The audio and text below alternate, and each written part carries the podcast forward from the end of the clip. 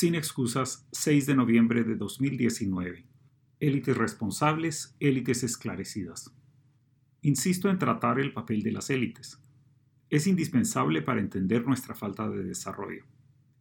Ya sea para comentar, denunciar o despotricar, persisto en señalar a quienes están parados en la estaca superior de la escala económica y social.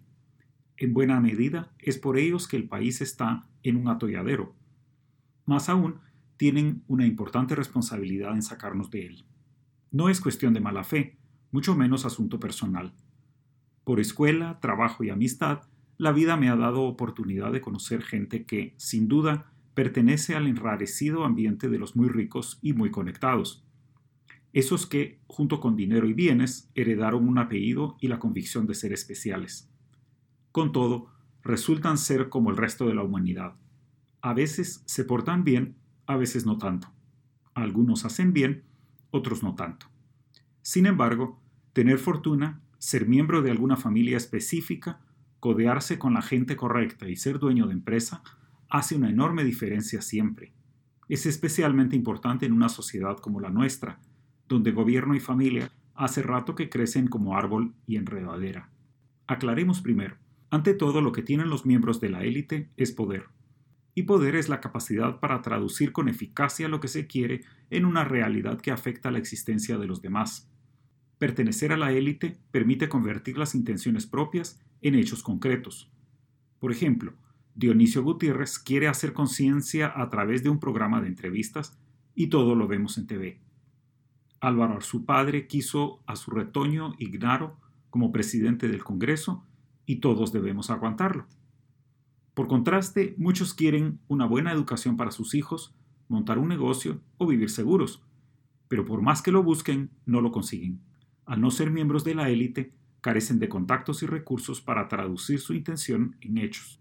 Reconocer esa peculiar eficacia de la élite ayuda a desvanecer justificaciones espurias y permite asignar responsabilidades como se debe.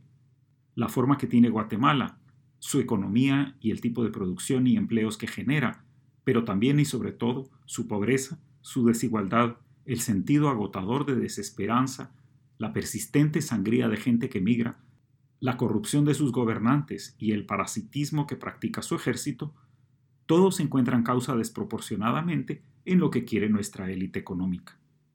No es que solo ellos quieran algo para este país, ni que todo lo malo que tenemos sea porque ellos lo quieren así, pero es que lo que la élite busca se traduce mucho más eficazmente en realidad que lo que quiere el resto de la sociedad. Somos, de forma desproporcionada y eficaz, resultado de los afanes de nuestra élite. En ello está la responsabilidad de quienes aquí van por el mundo con nombre y fortuna. En mesas masculinas del CACIF, en corríos luego del ENADE o en el cafecito de las señoras de la clase, podrán repetir que la culpa es de los indígenas o de los comunistas, de la izquierda o de la CICIG, de la Fundación Soros, de los suecos o de los derechos humanos. Pero si quieren explicar Guatemala, quizá en lo poco bueno y sin duda en lo mucho malo que tiene, la mayor parte de la responsabilidad la encontrarán en el espejo. Admitir eso será el primer paso. Algunos en la élite, los menos, se aliaron abiertamente con la gente más ruin para depredar al Estado, para corromper al gobierno y frenar la justicia pero los más en esa misma élite seguramente tienen otras responsabilidades. Su parte está en no denunciar a sus familiares y amigos mafiosos. Su parte está en tener sueños chatos, en acostumbrarse a vivir entre pobres y sin competencia porque siempre ha sido así. Su responsabilidad está en que su poder les permite traducir con eficacia ideas viejas y desgastadas, cuando debieran atreverse a abandonarlas con la misma efectividad que tienen para conservar lo obsoleto, podrían inaugurar el progreso.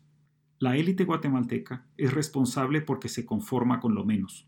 No ha podido articular una historia creíble que nos incluya a todos, que nos beneficie a todos.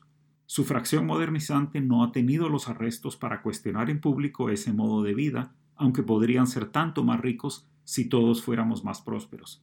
Para que los tomemos en serio, primero tendrán que tomar en serio su propio poder responsable.